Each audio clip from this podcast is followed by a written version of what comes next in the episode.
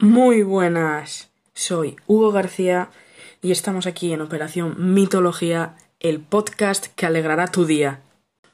Hoy estoy aquí para hablar de mitología griega, concretamente de lo que llaman el comienzo de todo, el comienzo del universo.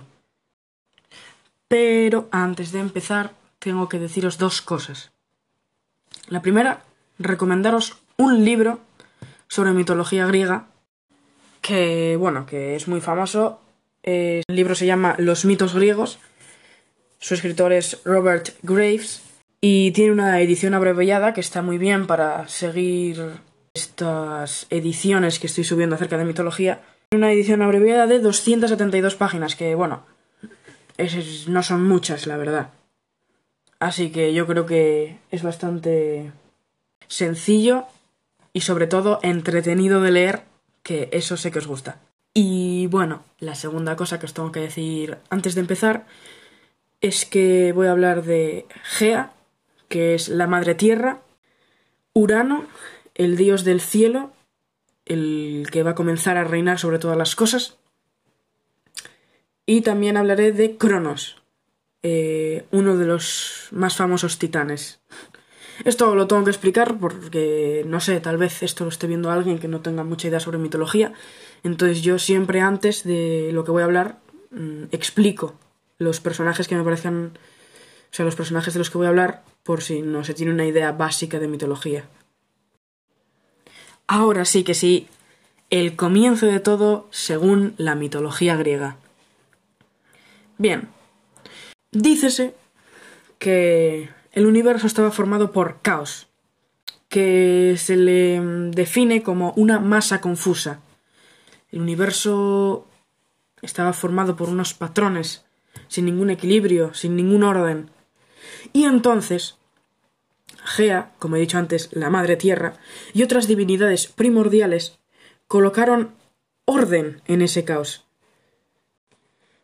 Una vez establecido este orden en el caos, la Madre Tierra genera a Urano, el dios del cielo y el que reinará sobre todas las cosas.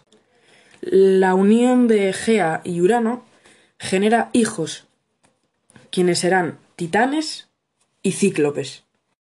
Estos hijos eran muy poderosos y por el miedo que le generaba este poder a Urano, los titanes y los cíclopes fueron encerrados en el vientre de Gea, que se le conoce como Tártaro.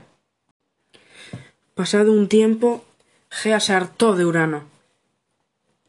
Le dolía el tener estos titanes y cíclopes reunidos en su vientre.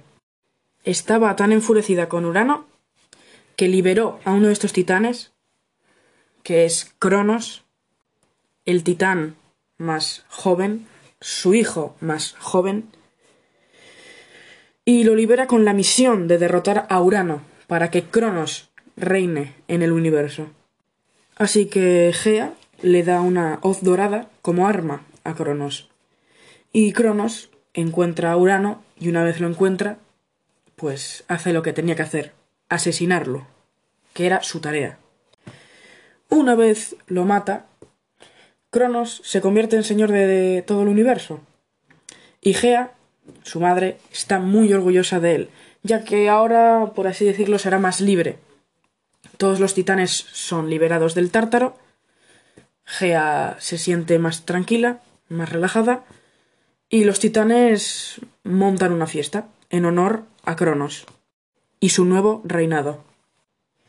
Pero, inesperadamente, a la noche siguiente, el espíritu de Urano aparece para decirle a Cronos que está condenado a perder el trono a manos de uno de sus hijos, al igual que sucedió con Urano, creándose así la famosa profecía de Urano.